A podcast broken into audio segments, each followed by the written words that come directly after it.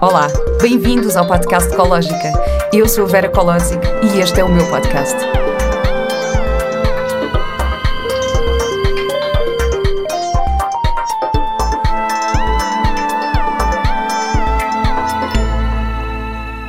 Olá e bem-vindos a mais um episódio do podcast Ecológica.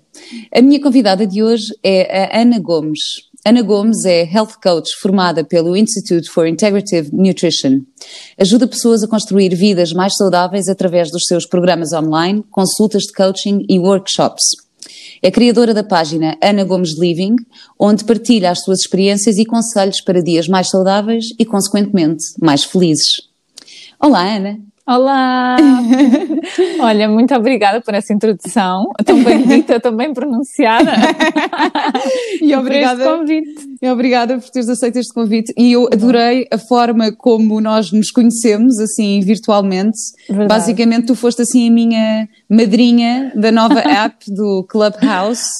Um, eu nunca tinha experimentado a app e apanhei uma conversa tua que achei maravilhosa e acabei por entrar na conversa e adorei. E o que é curioso é que foi tipo a primeira vez que eu também estava ali numa conversa. Eu já, já tinha estado como ouvinte da app, não é? Mas nunca tinha estado a dinamizar uma conversa e então foi mesmo assim uma sincronia espetacular que nos juntou naquela noite, para nós mães quase madrugada, não é? Exato, exato, exato, exato.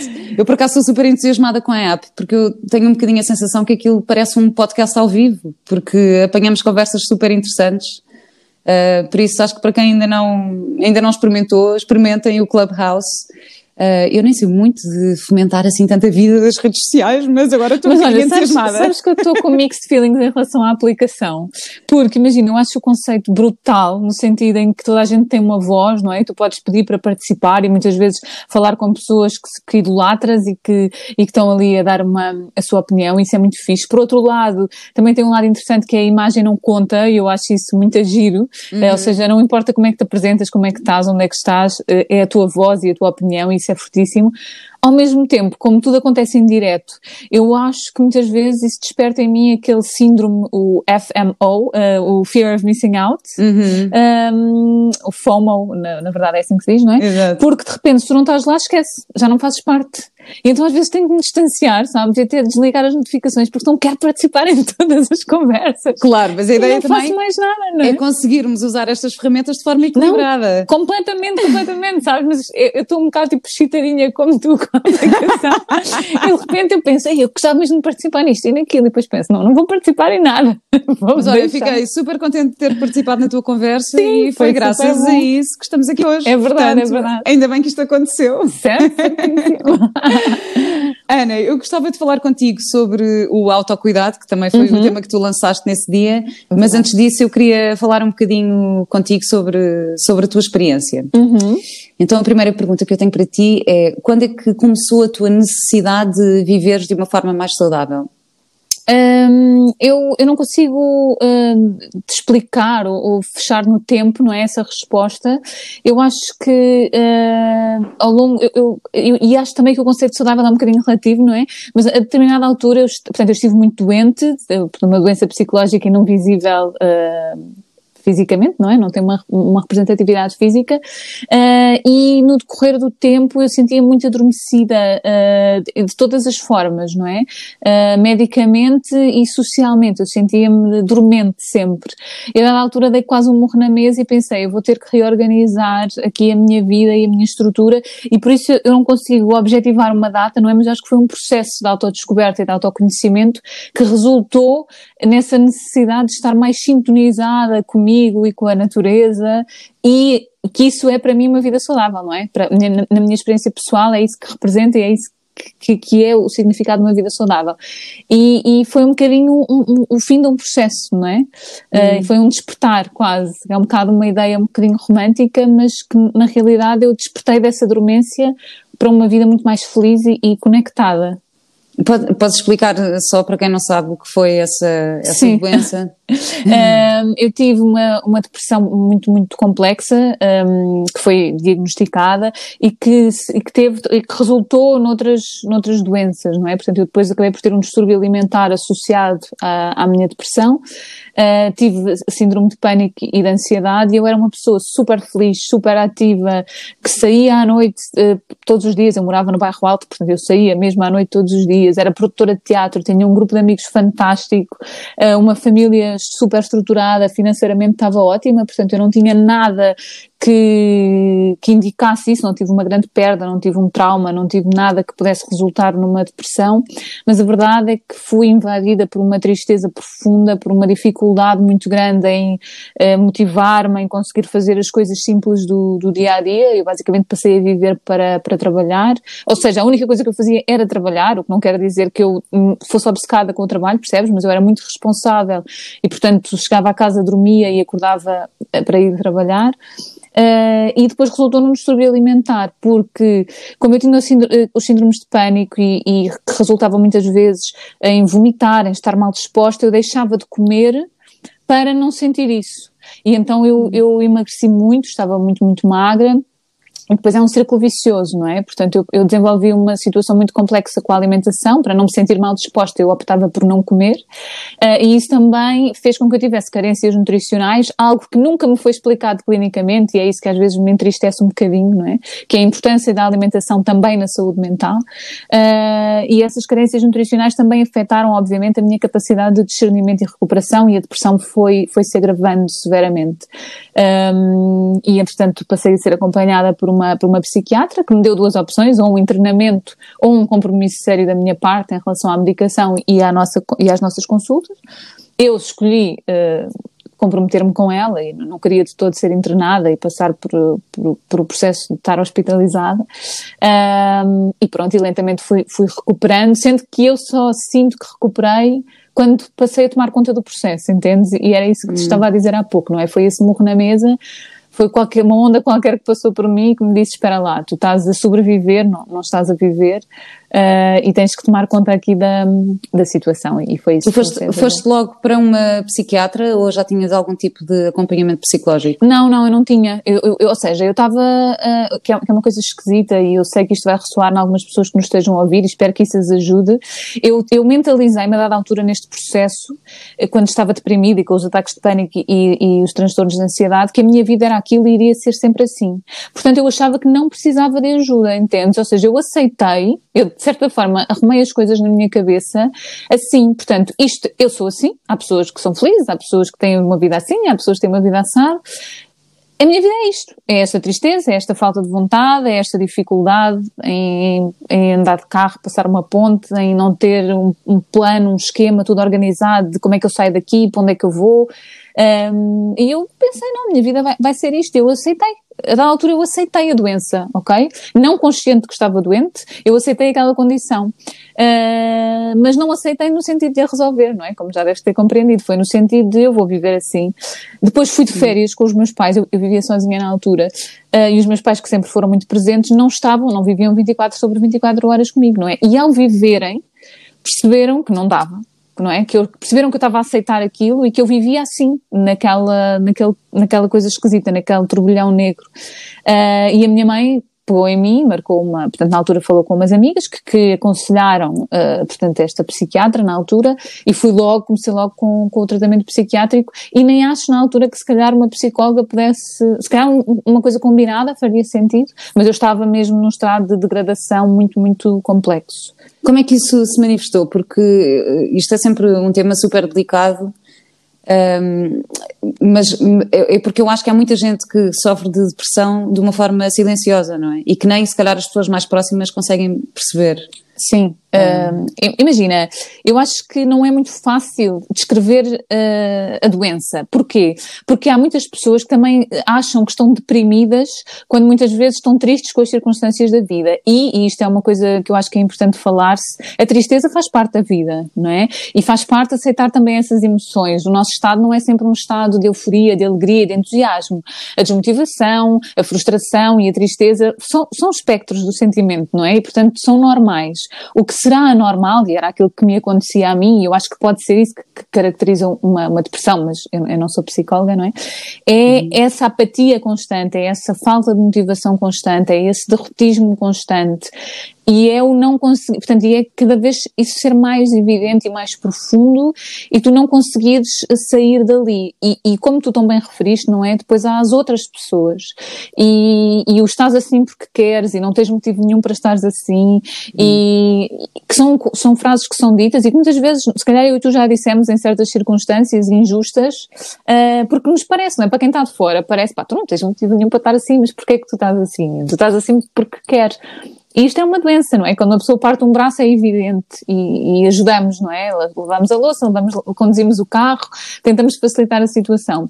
Os distúrbios do foro psicológico um, não são visíveis, muitas vezes, depois infelizmente às vezes manifestam-se fisicamente, não é? As pessoas começam-se a mutilar ou, ou, a ter algum tipo de outro distúrbio associado. Mas eu acho que é isso, não é? Esse lado negro constante, essa tristeza constante, essa falta de, de vitalidade permanente. Uh, e são hum. sinais aos quais devemos estar alerta no sentido da compreensão e não da acusação. Uh, isso Sim, isso, isso, por acaso foi uma das coisas que eu, que eu também conversei contigo, não é? Porque eu tenho imenso cuidado com isso, não é? Porque às vezes um, nós ao tentarmos fazer se calhar um reforço positivo pode ter um impacto ainda pior, não é? Sim, muitas vezes quem está do outro lado não, está, não, não consegue aceitar isso, não é? Porque pensa sempre, tu não compreendes, não é? Tu não sabes o que é claro. é isto, não sabes. E, e, imagina, no meu caso, eu quase tinha vergonha, e hoje que sou mãe, então vivo, às vezes tenho literalmente pesadelos com isso, porque eu não consigo imaginar o que é que era para a minha mãe, não é? Que me telefonava, porque não vivíamos juntas e me ligava todas as manhãs, e eu lembro-me, eu consigo me lembrar disto, não é? De eu estar deitada na minha cama às escuras e a minha mãe ligar-me, então, como é que estás? E eu não conseguia falar, e chorava, chorava, chorava, eu só dizia, não quero isto, eu não quero isto, eu não quero isto. Imagina o desespero, não é? De estar longe de um filho e teres de ouvir isto. E o que é que vais dizer, não é? Uh, não, não tens motivo nenhum para estar assim, mas porquê é que estás assim? Mas sabes, às tantas, quem está de fora também não sabe muito bem qual é o papel que pode ter na vida das pessoas. Uh, sentes, que, sentes que há alguma coisa que a tua mãe pudesse ter feito? Não, nessa... de todo, de todo. Aliás, eu fiquei muito zangada com a minha mãe quando ela me levou para uma psiquiatra, percebes? Fiquei mesmo zangada, eu não precisava daquilo, achava eu para nada. Um, e portanto, às vezes, quem ajuda está numa posição um bocadinho ingrata, mas eu acho que é sempre abraçar físico ou metaforicamente as pessoas e tentar um, acarinhá-las, uh, mas também tentar puxá-las lentamente para fora da, daquele buraco, não é?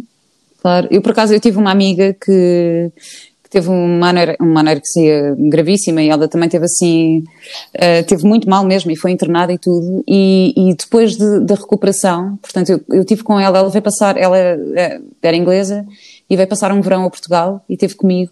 E eu lembro-me perfeitamente de nos sentarmos num restaurante e ela sentar-se em frente ao menu e, e, não ter capacidade de escolher uh, aquilo que queria comer. Portanto, aquilo uh, efetuou de tal forma psicologicamente que ela não conseguia uh, decidir o que é que comia, porque a relação dela com a comida ainda não estava claro, resolvida, muito bem é? resolvida. Uhum. Uh, e eu lembro-me daquilo, na altura fez-me imensa confusão. Isto foi há muitos anos, não? É? Eu era muito mais nova e isto fez-me imensa confusão de eu estar a olhar para ela, tipo, uh, ok, tipo, o que, é, o que é que queres comer? Vamos almoçar.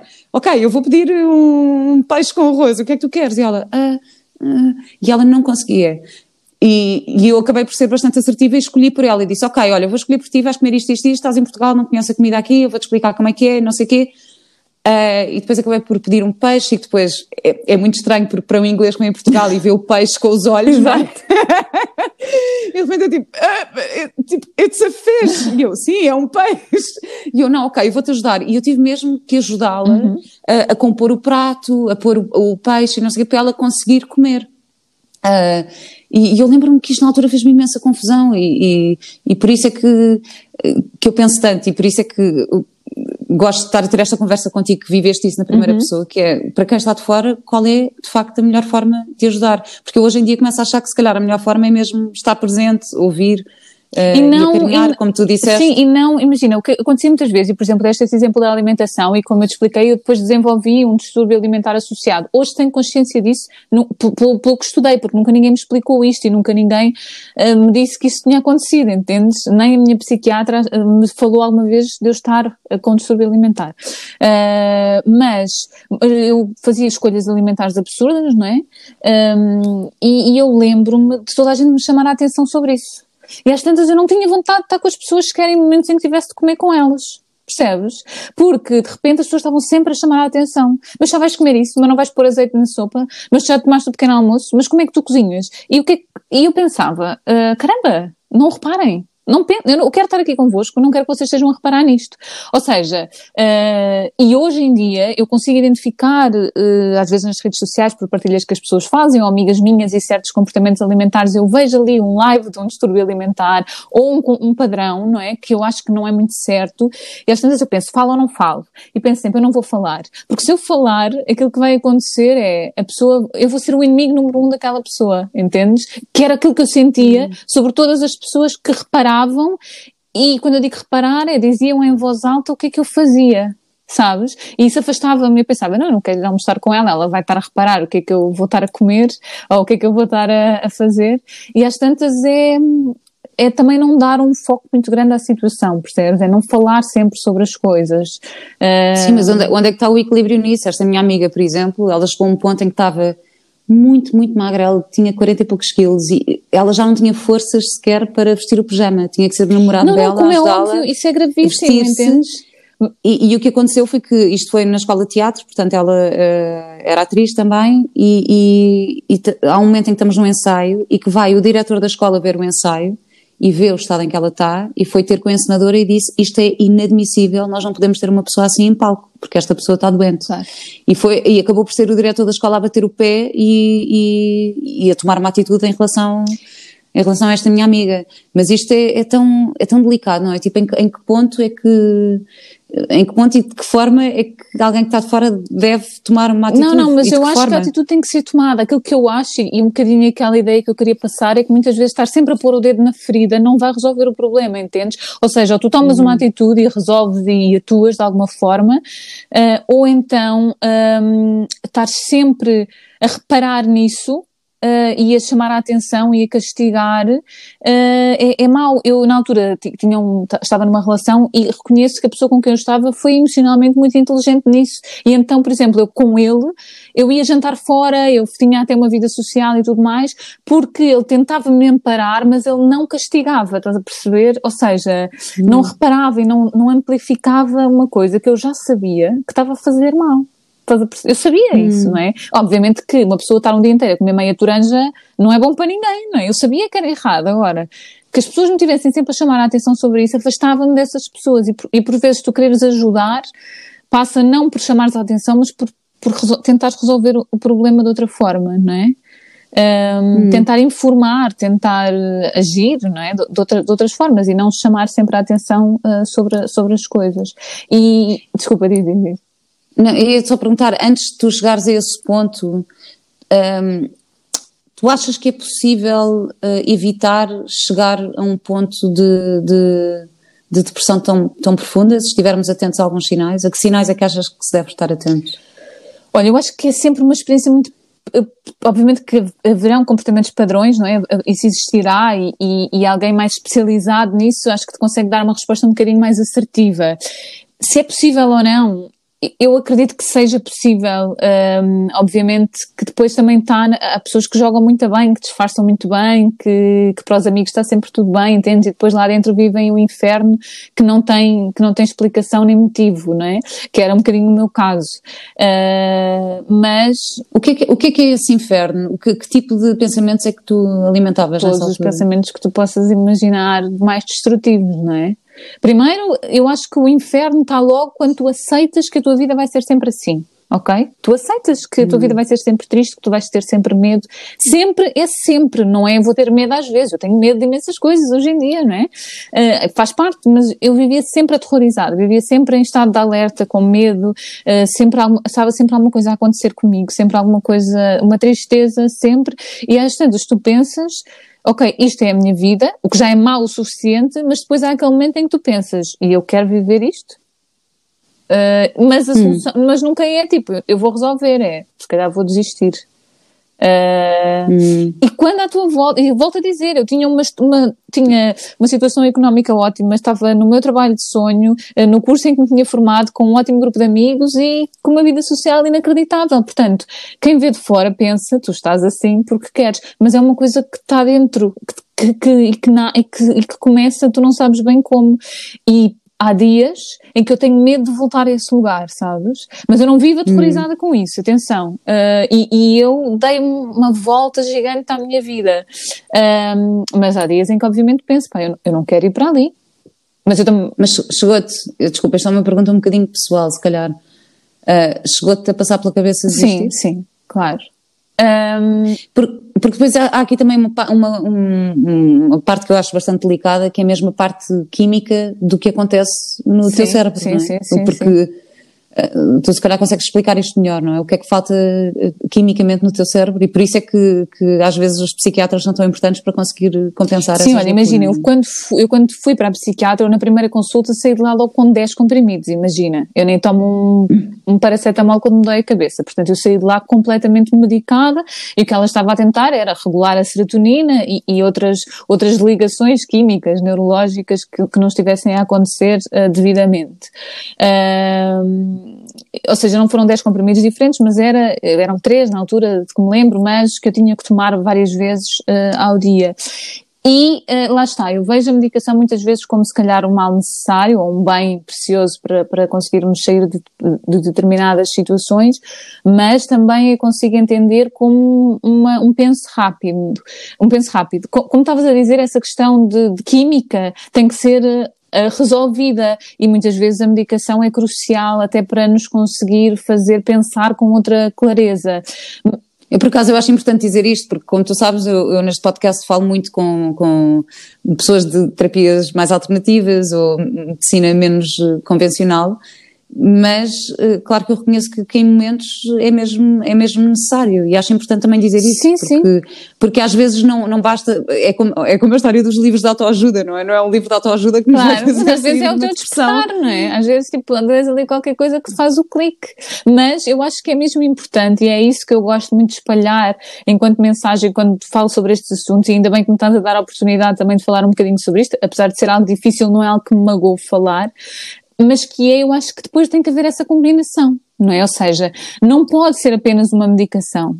Nós não nos podemos ancorar nisso, sabes? Naquele comprimido, naquele penso que tu, que tu, naquele penso rápido, que depois dói quando tu tiras, sempre, não é? Por muito pode ser até uma técnica para tirar mais rápido e doer, e, eh, mas é, tem que haver um uhum. suporte. Se, se, a medicação é necessária, ela vai ter que ser, eu, na minha opinião, enquanto terapeuta, não é? Que eu acho que isso pode, que isso pode acontecer, tu tomares a medicação, e muitas vezes tem que acontecer, volto a dizer, mas ao mesmo tempo tem que ser criado outro suporte, tem que ser desenvolvido outro mecanismo, entendes? Ou seja, e qual foi, qual foi o teu suporte? Durante muito tempo não foi nada, durante muito tempo não foi nada, e eu acho que isso foi um dos maiores erros que eu, que eu, que eu cometi. Eu tenho zero arrependimentos, ok? Foi a minha vida, foi uma lição, está tudo bem. Mas durante muito tempo eu não fiz absolutamente nada. E depois, como te estava a dizer, eu comecei-me a sentir super dormente. Eu lembro-me que fui sair com os meus amigos, que já era uma grande vitória, portanto eu conseguir uh, sair. Eu lembro-me perfeitamente que eu ia para o Lux quinta, sexta e sábado, e fui ainda quando estava muito doente mas sempre com, eu sabia exatamente onde é que eram as casas de banho do Lux, eu conhecia o porteiro, sabia tipo como é que eu saía de, sempre rapidamente, estava sempre na, na, na, parte de fora da pista, estás a ver? Ou seja, eu tinha que ter um hum. plano de escape se me sentisse se panicasse, não é? E eu lembro-me de uma vez estar nessas saídas, altamente uh, drogada quimicamente, não é? Por causa dos milhares de antidepressivos que tomava e, e tudo mais, e ansiolíticos, e eu senti-me completamente dormente. Eu estava ali e eu não estava ali. E eu pensei, acabou, acabou. Eu não quero isto para mim. Olha, eu não sei depois então se foi a parte química dos comprimidos ou se foi um, o meu processo pessoal. Eu tenho muita muita pena na altura não ter feito psicoterapia, porque eu acho que poderia ter sido interessante eu, eu conjugar uh, as consultas da psiquiatra com psicoterapia, ainda que nós falássemos imenso as duas, portanto eu não ia lá naquela consultinha dos 10 minutos, eu estava ali bastante tempo a conversar com ela, uh, e foi aí que eu disse, pronto, acabou. Eu vou experimentar outras coisas. E foi aí que uh, fiz uma coisa que nunca se deve fazer e queria também deixar, que, que, eu fiz, mas não se deve fazer, que foi eu deixei a medicação de um dia para o outro. E isso é muito complexo e pode resultar numa recaída muito, muito grande. Felizmente isso, isso não aconteceu comigo, mas é algo que nunca se deve fazer. E inscrevi-me. Uh, em aulas de yoga, comecei a ler os tais livros de, da Louise Hay de autoajuda e tudo mais. Uhum. Uh, comecei a experimentar um, mindfulness.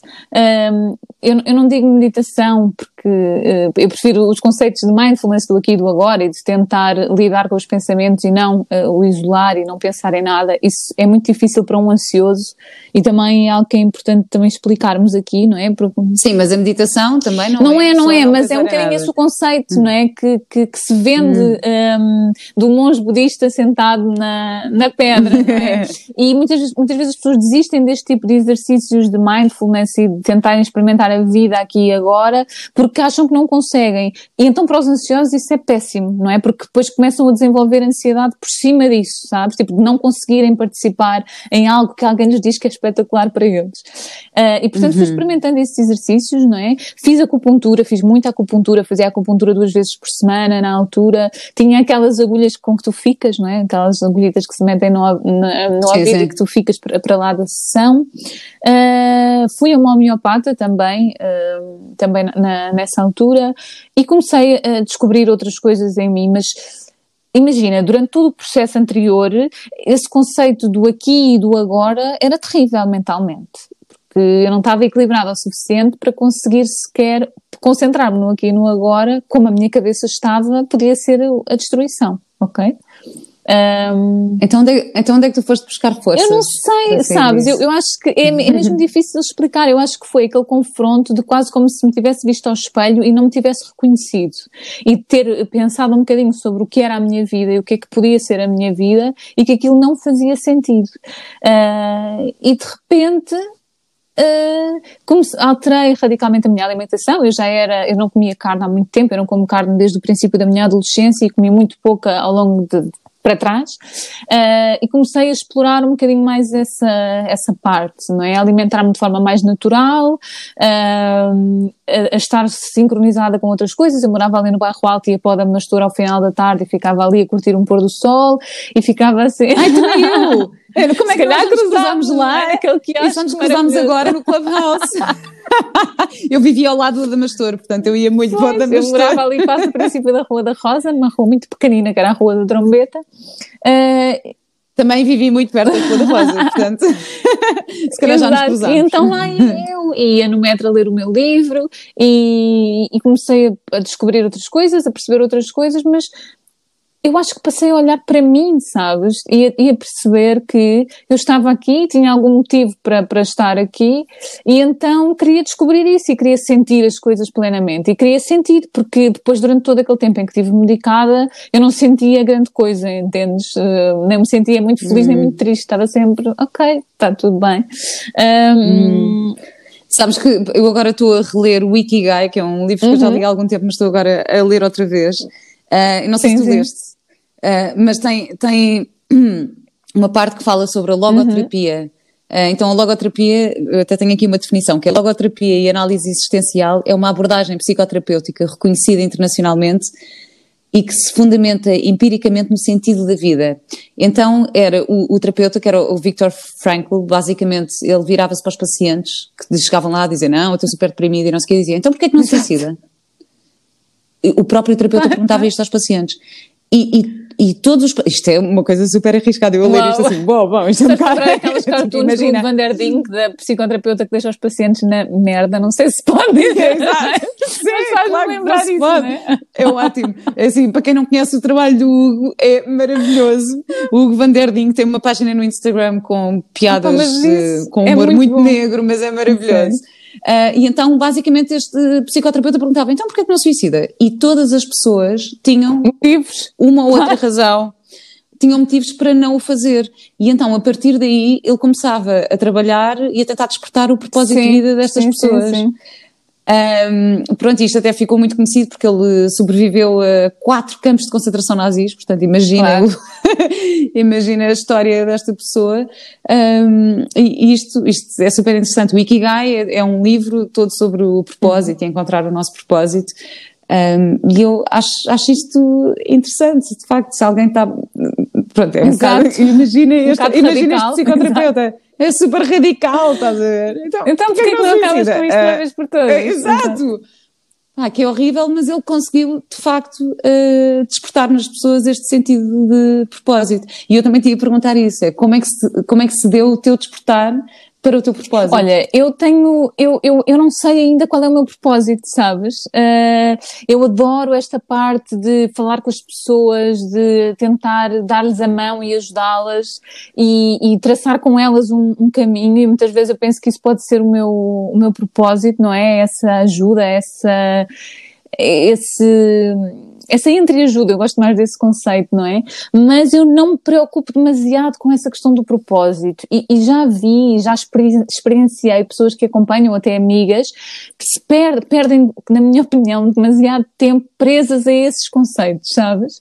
Ou seja, elas estão ali e não saem porque ainda não descobriram. E eu penso, caramba, mas vive o processo até descobrires. E se não descobrires, não faz mal. Obviamente que é tudo muito mais mágico e tudo mais tangível quando tu tens esse conceito do propósito, porque de repente tens um caminho, não é?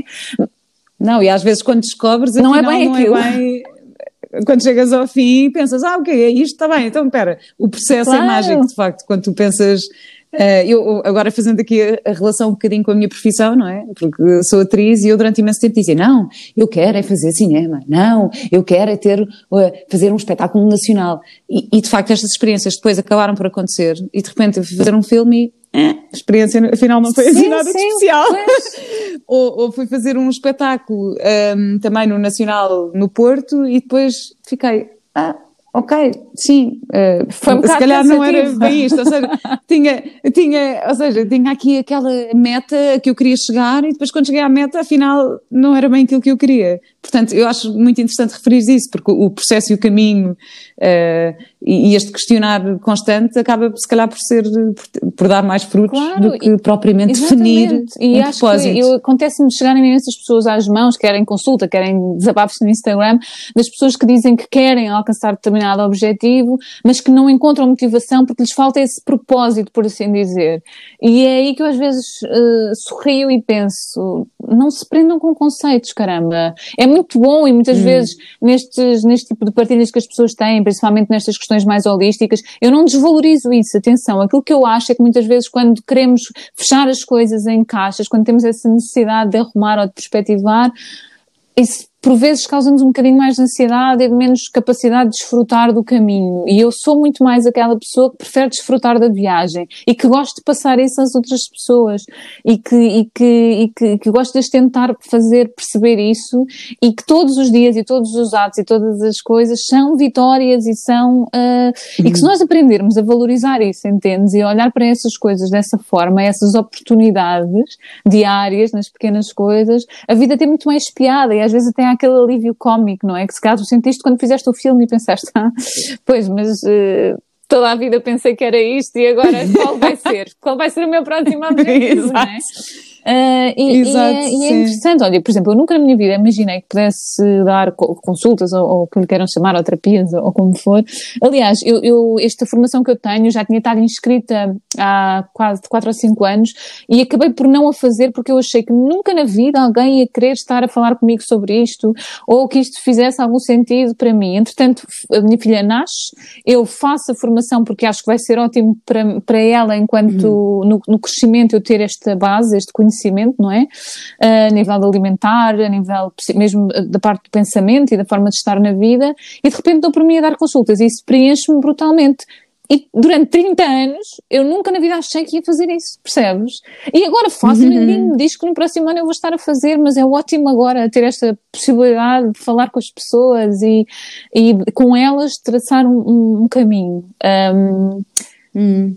Tu dizes uma coisa, tens uma frase uhum. no teu site que. Foste fazer o trabalho de casa. Fui fazer o trabalho de casa. Tu dizes: todos temos a capacidade de transformar a nossa vida, mas fica mais fácil se alguém nos for desafiando a olhar para o caminho. Quem te desafiou?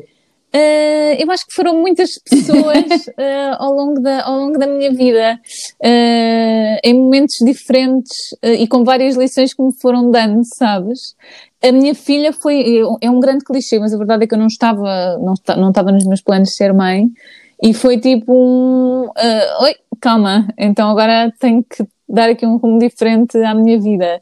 E a minha filha surge no meio de um processo esquisito, que é, durante do tempo que eu tive bastante doente, eu privei-me de fazer uma série de coisas. E fiz outras tantas muito contrariada, tipo viajar e não sei o que, era tudo muito difícil. A dada altura, um, eu vou, volta a ser um clichê, mas não foi programado, eu vou para a Índia.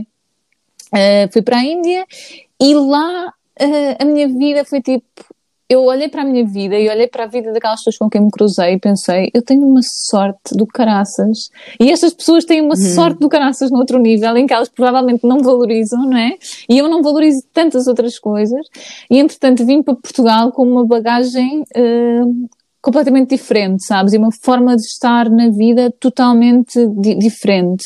Uh, e a partir daí desatei a viajar e, desatei, e via uma viagem tipo a 20 euros, ia num avião e bora lá e a minha vida passou a ser tipo assim incrível e tudo aquilo que eu nunca achei que fosse auge da minha doença, não é? Que eu nem conseguia atravessar a ponte 25 de Abril. Não por ter medo que a ponte caísse, mas por estar presa no trânsito, que era uma coisa que me provocava imensa ansiedade e de repente estava a fazer viagens de dias inteiros pelo mundo e quando a Vitória aparece, uh, eu tive que pôr tudo outra vez em perspectiva. E foi tipo quase um uhum. risinho, não é? A vida a rir-se, a dizer: olha, não aproveitaste enquanto podias, agora toma lá um presentinho. Olha, mas eu por acaso acho engraçado estar a falar dessa coisa das viagens, porque às vezes uma pessoa pensa, não, porque eu não estou bem, eu não estou bem, não sei o que, vou fazer uma viagem. Aquilo que eu às vezes sinto é. Não era uma viagem, bem, não é uma viagem. Tu vais, tu vais levar contigo aquilo que não está bem. E eu digo-te isto assim, eu já viajei imenso e adoro viajar, uh, mas eu, pronto, nunca, nunca tive nenhum tipo de, de, de assim, de, nunca tive nenhuma uhum. depressão, nem nenhum momento assim, e sempre tive super à vontade e sempre adorei viajar. Um, mas nunca fiz uma viagem tipo a me esquecer de alguma coisa claro, que está mal claro. na minha vida. Um, porque eu acho que quando tu pensas, não, vou viajar uh, porque isto está mal na minha vida, isso não corre bem. Sim, isso normalmente não corre bem, porque o teu problema sim, vai sim. contigo. Portanto, o melhor mesmo é resolver para depois poderes desfrutar da melhor tranquilo. maneira. Mas então eu acho que foi tipo um bocado eh, coisas que foram acontecendo, não é? Que me foram despertando e que me foram uh, desafiando. E acho que também a minha, uh, portanto, a doença, a circunstância que eu vivi, foi um grande despertar, não é? Uh, e eu podia ter depois estado ali a carregar uma pedra de desperdicei tanto tempo e fiz isto e fiz-me isto a mim própria, mas eu, não, pronto, foi um processo e, e fez parte e, e, e ajudou-me também a viver e a experienciar outras coisas noutras, noutras perspectivas. Uh, mas eu mas olha, é possível viajar não, com claro, crianças. Dizer, agora não, agora passado com Vitória, neste, as duas maravilhosas. Pronto, agora neste momento em, em, com Covid é um bocadinho mais é difícil. Possível, é possível, é possível. Não, mas sabes aquela coisa do inesperado, não é? De pegar numa, na mochila e ir, porque vista que há uma viagem amanhã Sim. custa 20 euros. Mas entretanto, pois Sim, já não já dá não é tanto, mas assim. entretanto descobri que um casal amigo que tem três filhotes adotados, já assim crescidos, e que eles põem os miúdos muitas vezes em homeschooling, portanto eles uh, fazem estas viagens loucas, às vezes também vão tipo dois meses fazer voluntariado assim, levam os miúdos com eles e comprometem-se, não é? Com o Ministério da Educação de que os miúdos vão claro. estar. E isso foi tipo um calorzinho no coração, sabes? porque eu achava, exato. Bora, Ana, eu vou contigo, eu levo o meu, bora. E eles aprendem a ler e a escrever e a fazer uma, uma série de coisas giras também pelo, pelo caminho, não é? Aliás, nós agora estamos a levar uma ah, prática sim, sim, sem dúvida. Sim, estamos preparados. É possível para qualquer pessoa. Aqui estamos a ver novas perspectivas na vida, isto é maravilhoso. Olha, Ana, falando uhum. aqui um bocadinho do teu trabalho, tu agora és uhum. health coach. Uh, o, que é, o que é ser Olha, health basicamente, um, eu acho que o coaching está um bocadinho assim, está, está a ser visto assim de uma forma um bocadinho negativa, mas não há melhor forma de explicar aquilo que eu faço senão com esse termo. Portanto, basicamente, uh, eu numa primeira consulta avalio uh, o estado atual da vida das pessoas em várias áreas. Eu acho que é um bocadinho também uma coisa que, que deves aprender no, no teu curso, não é? Portanto, uh, perceber uh, a nível familiar, a nível social, a nível de emoções, a nível de espiritualidade, uh, a nível desportivo, a alimentação, ou seja, em que ponto é que as pessoas se encontram neste momento, naquele dia em que nos encontramos para conversar, e depois tentamos otimizar, e é aquilo que eu tento fazer sempre em consulta, a vida das pessoas nas áreas em que elas se sentem que estão mais, que querem explorar mais.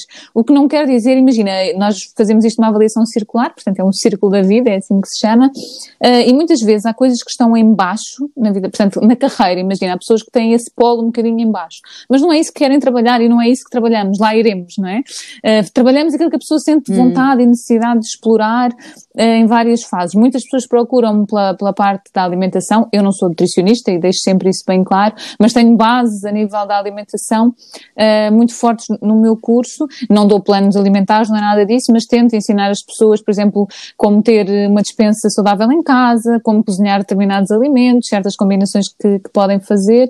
Portanto, é ver a saúde e ver o indivíduo como um todo e muitas vezes trabalho com outros profissionais, por exemplo, pessoas que são acompanhadas por nutricionistas, mas não têm motivação para pôr o plano em prática, eu ajudo a trabalhar essa parte, não é? De arranjar ali um plano para se conseguir cumprir isso. Uh, com PTs também acontece, não é? Pessoas que têm um plano de treino e depois olham para o seu dia e para o seu horário e não conseguem encaixar isso, não é? E eu faço também essa ponte. Uh, e com outros profissionais de saúde, não é? Que, que, médicos que, que, que, depois também os, os, uh, as pessoas são acompanhadas, mas precisam ali de alguém que esteja à distância de um WhatsApp ou que possa ajudar de outra forma, e eu estou ali para potenciar o indivíduo uh, como um todo. É um bocadinho assim que, que o meu trabalho hum. se processa.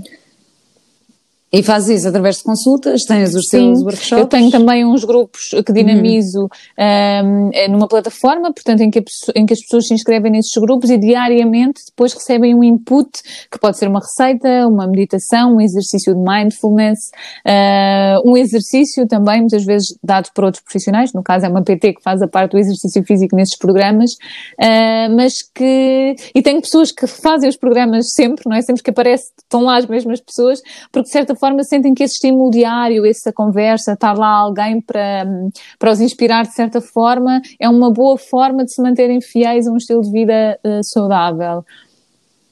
Então, que tipo de, de, pessoas é que, é que te procuram? Ou que tipo de pessoas é que podes ajudar? Alguém que está desmotivado? Ou podes, ou podes ajudar, sei lá, uma pessoa que esteja ansiosa ou que se sinta ansiosa? Pode ser útil, é para, isso, para isso, sim, mas há casos em que, e as pessoas que acompanham sabem isso perfeitamente, em que eu. E, e, um, direciono para outros profissionais e, e, muitas vezes ou continuo a trabalhar com elas ou deixo de, de, trabalhar com elas por, por não fazer de certa forma sentido, ou porque as pessoas não têm uh, capacidade económica também para isso, não é?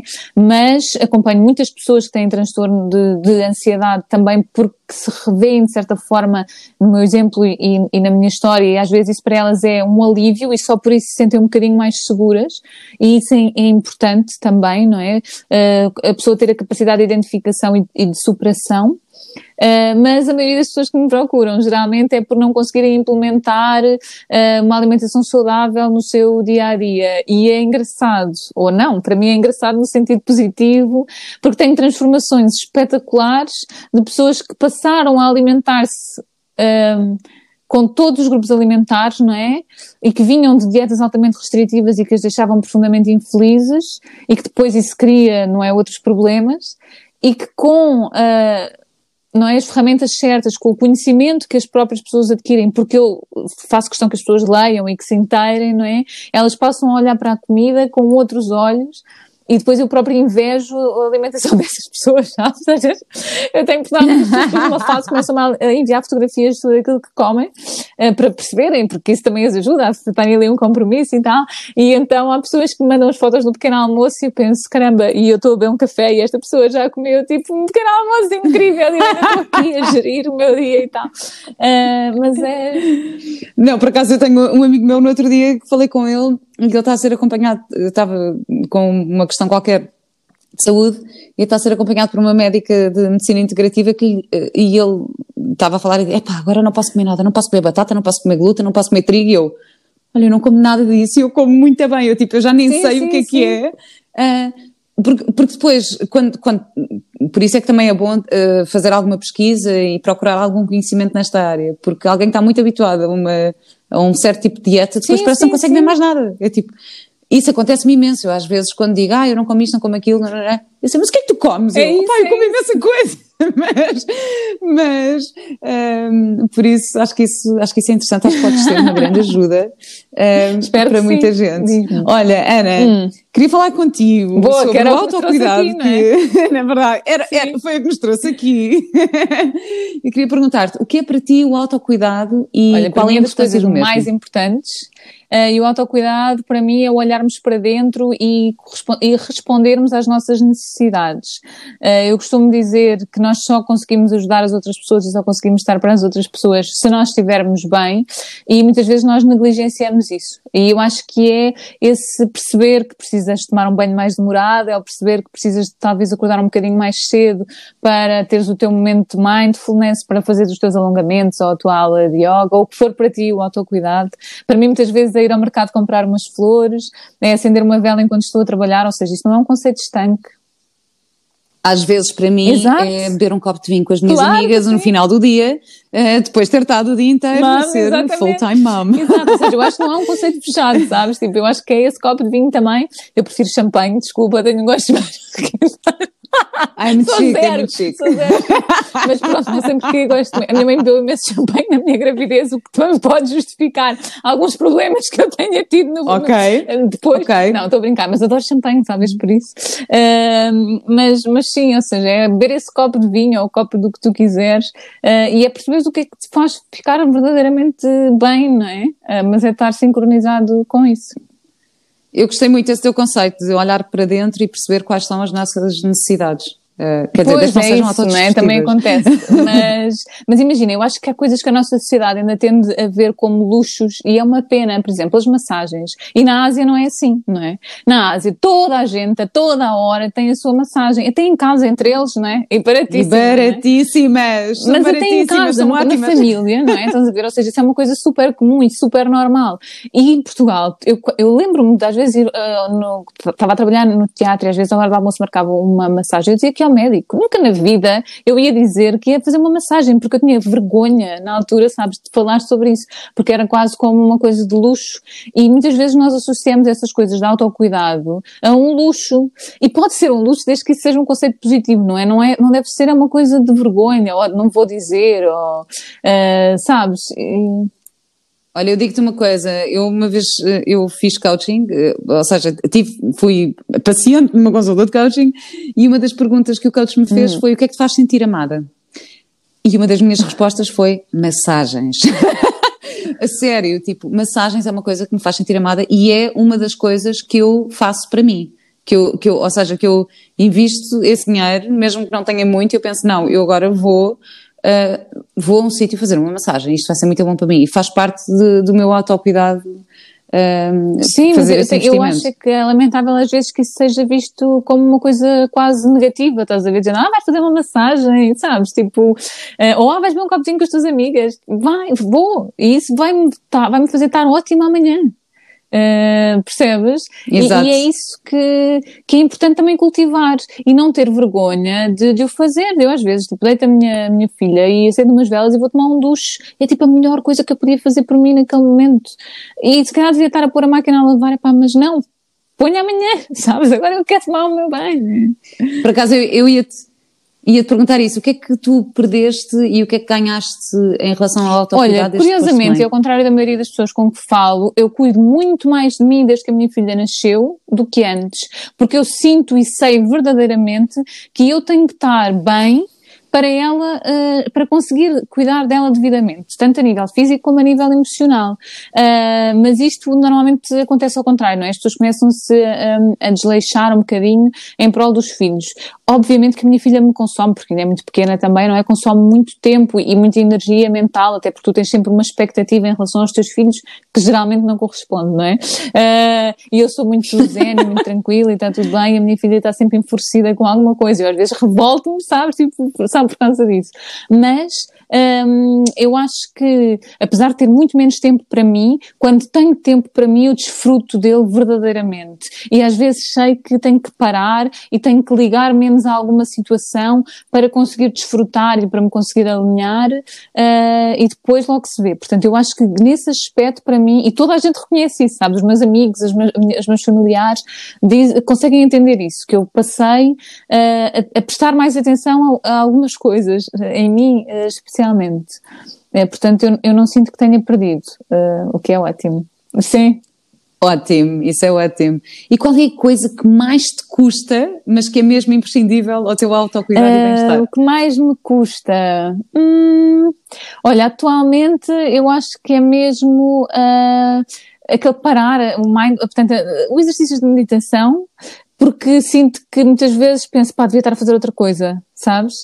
Uh, devia estar a tratar disto, devia estar a tratar daquilo, e às vezes a minha mente vai para lá e tipo, faço assim, tipo, Berlim, sai daí, não é para dar a pensar nisso agora. Às vezes é das coisas que me faz melhor, mas que eu tenho mais dificuldade em encaixar, que é aquele tempo em que estou ali a tentar centrar-me e, e, e, a, e a aproveitar os benefícios disso, não é? Mas custa mais vezes. Eu confesso que às vezes me custa acordar eh, cedo. Uh, pois, a mim custa-me imenso, mas eu não tenho testemunho. Eu adoro. é a minha filha, não é? Que madruga. Pois, o meu também. o meu também. Um, e qual é que tu achas que é a coisa mais importante para manter o equilíbrio e a Olha, eu acho mental? que é aquilo que já te disse, que é olhar para dentro e, e e, e, tentar entender mesmo o que, é que, o que é que eu preciso agora e não ter medo disso, não é? Claro que se forem coisas autodestrutivas, nem pensar. Mas é isso, é, e essa conexão, por exemplo, a mim, e ainda recentemente escrevi sobre isso, a mim faz muito bem estar descalça na areia ou na, na terra. Uh, e esse reconectar, esse centramento, uh, esse enraizamento ajuda-me depois também a despertar para outras coisas e, e, a compreender outras coisas.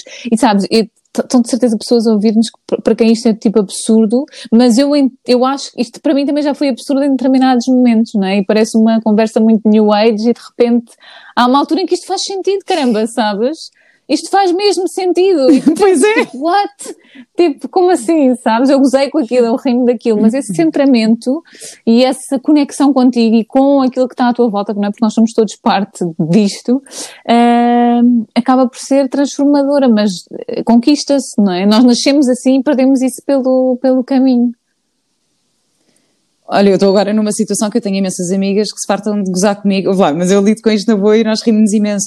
Uh, mas agora a, a, gozar comigo dizem coachy, coachy, coachy, tipo. Claro. tipo, é a nossa piada, qualquer coisa, qualquer coisa que eu diga Sim. em relação a bem-estar ou não sei o que, claro. Ah, pronto, lá vem a coach. Mas eu, eu percebo isso. Been there, não é? Mas, mas isto tem graça, rir disso, nós, nós é conseguimos é lidar com isso, claro. de, rir disso de uma forma, de, falamos disso de uma forma positiva e está tudo bem, eu estou bem, claro. sinto-me tranquila com aquilo que digo, aquilo que faço e estou super tranquila delas de, de estarem, claro, sim. viverem ah, sim. a vida Olha, de outra forma, está tudo bem. Porque eu sou zero, mas zero, aquela pessoa que tenta transformar a vida das pessoas que não querem, sabes?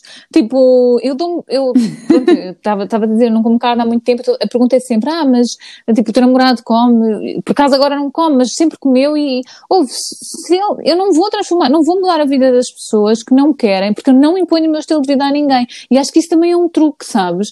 Porque porque isso também demonstra que tu estás muito bem contigo e é para ti aquilo que estás a fazer, não é? Se tu conseguires conquistar e melhorar a vida das outras pessoas, tanto melhor. Mas se as pessoas não querem ser transformadas, vai, vão criar anticorpos a isto. Uh, e, e, e, é, e depois as pessoas acabam por despertar, não é? De uma forma ou de outra, num, do, e num momento ou no outro, com uma coisa ou com outra, porque eu acredito muito na individualidade, não é? Em como todos somos diferentes e que nos conectamos de outra forma e que sentimos as coisas de outra forma. Uh, e é isso, não é? O coach, coach, coach, mas pronto, está-se bem, não queres. Para mim está a fazer sentido. Exato. Exato. Exatamente. E quais são os teus uh, rituais? Eu adoro o meu banhinho com, com velas, para mim faz, faz magia por mim. Gosto muito. Oh pai, eu tenho um polibano. Calma, eu também velas. tenho, eu tomo duas, mas, mas... esta é minha casa eu banho de velas, não é? Não, sim, não, eu sim, também, por acaso, adorava tomar um banho de imersão, mas não tenho, está tudo bem. Olha, uma coisa que eu gosto muito, que é de manhã eu bebo, bebo café, continuo a beber café, eh, e faço, eu não bebo café de cápsula, não é? Bebo café ah, de cafeteira, e todo o ritual de preparar o café, e o cheiro do café, e isso tudo é casa para mim, e faz muito bem. Ah, e tenho sempre uma altura que não- é programada, mas em que mando uma mensagem ou ligo a uma série de pessoas que eu preciso de saber hum, se estão bem. Ah, e, e são um bocadinho esses os meus, os meus rituais. E depois, aqui no meu bairro brincam comigo porque dizem que eu me vou candidatar à presidência da junta, mas eu tenho muito essa necessidade de comunidade. E então, moro num bairro que tem uma população envelhecida e eu vou sempre saber se as pessoas estão bem. Sabes? Vou lá e ofereço-me para ir às compras e não sei o quê. Olha, isso é tão engraçado. Sabes que no Ikigai, neste tal livro, basicamente é, é sobre hum, é, é sobre Okinawa, que é, é a ilha no Japão onde tem a população mais velha do é? mundo. Azuis. E eles não, mas é tipo, imagina o habitante mais novo Parece tem o meu 87 bairro. anos, estás a ver? É, é, porque é tipo o teu bairro, se calhar tu estás no Japão e não sei. Não, e uma das coisas que, que eles fazem entrevistas a, a- a centenários, e uma das coisas que os centenários dizem, e aquilo que, eles, eh, eh, que o estudo fez, é que o sentido de comunidade faz com que as pessoas Sim, sim, vivam sim. mais tempo e melhor. Mas é, mas, é, mas é porque tu sentes de repente É que incrível. parte de alguma coisa e o ser humano tem essa necessidade do sentimento de pertença. Mas eu gosto nisso, sabes? Tipo, e os meus vizinhos estranham, eu normalmente aviso quando saio por algum motivo, mas se eu não estou, eles estranham e ficam super preocupados e tudo mais. Mas eh, isso são os meus pequenos rituais que me fazem sentir, lá está, também que pertence a alguma coisa, sabes? Eh, e eu adoro isso. E às vezes não é preciso nada, é só dizer um bom dia, um tudo bem e ter ali mais 30 segundos para aquela pessoa e eu sinto aquele calorzinho no coração e sinto que a pessoa também sente, não é? E depois recebo grelos e cenouras e hortaliças e não sei o que Uhum. em casa. Olha, no outro dia eu tenho um vizinho que me trouxe Uau! abacates. Olha a minha sorte! Ele tem um abacateiro no Isso jardim é um trouxe sonho. abacates. Eu pensei assim, isto é um sonho mesmo. E depois tem Ai, outra que deu limões. E eu, limões e abacates. Exatamente, É vou tudo o que eu preciso, aqui está tudo bem. Mas, mas são um bocadinho essas as minhas Exatamente. rotinas, não é? O cheiro do café, sem dúvida, e os meus banhos, assim, quando, quando preciso, com as minhas coisas. E depois, pronto, adoro eh, os cristais, as pedras e tudo mais, mas não faço assim nenhum tipo de ritual ou nada assim. Eh, são, são elementos que eu gosto de ter perto de mim, gosto de ter flores também. Eh, eu vivo no caos, a minha casa é super desorganizada e super desarrumada, mas isso não me faz confusão, sabes? E tenho as minha beleza, as minhas coisas. E muitas vezes cozinhar também me ajuda um bocadinho a desligar a, a cabeça. Eh, e é fixe tu descobrindo o que é que precisas de fazer em determinada altura, sabes? Eh, Olha, eu fiz, eh, gravei um podcast com o António Sarp, da Escola de Biodanza, e ele diz que a criatividade Sim, eu sou muito caos. criativa, Portanto, então. Tu estás aí...